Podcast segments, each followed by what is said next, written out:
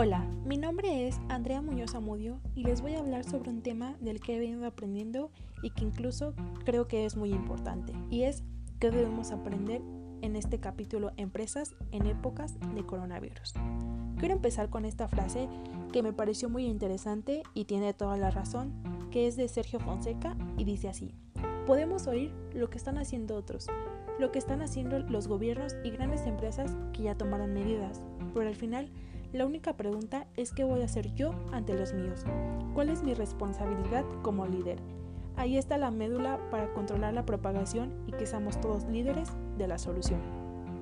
En base a lo aprendido, saqué los ejemplos de estrategias que se deben implementar para lograr un adecuado crecimiento de la empresa en tiempos de coronavirus. 1. Establecer planes de contingencia antes de la crisis. Los planes de continuidad de negocios permiten que las empresas preparen sus operaciones ante peligros externos.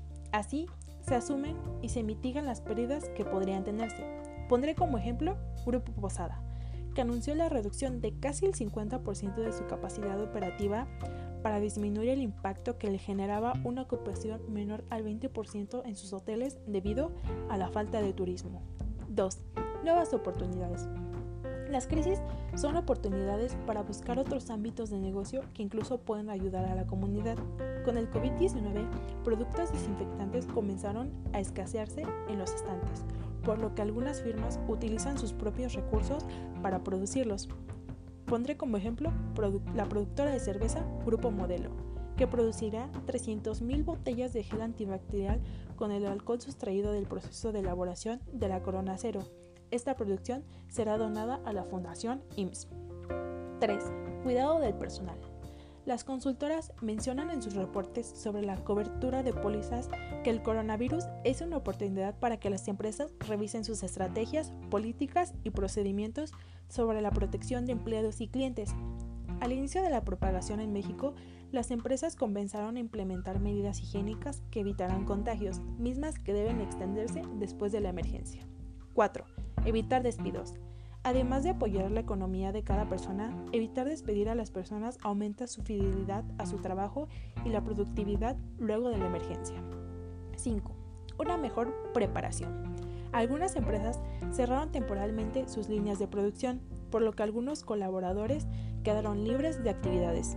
Esta es una oportunidad para mantener la capacitación entre los colaboradores. Como sabemos, universidades, institutos o plataformas educativas ofrecen sus cursos en línea, por lo que al incentivarlos, la empresa puede regresar a su operación normal con personal preparado.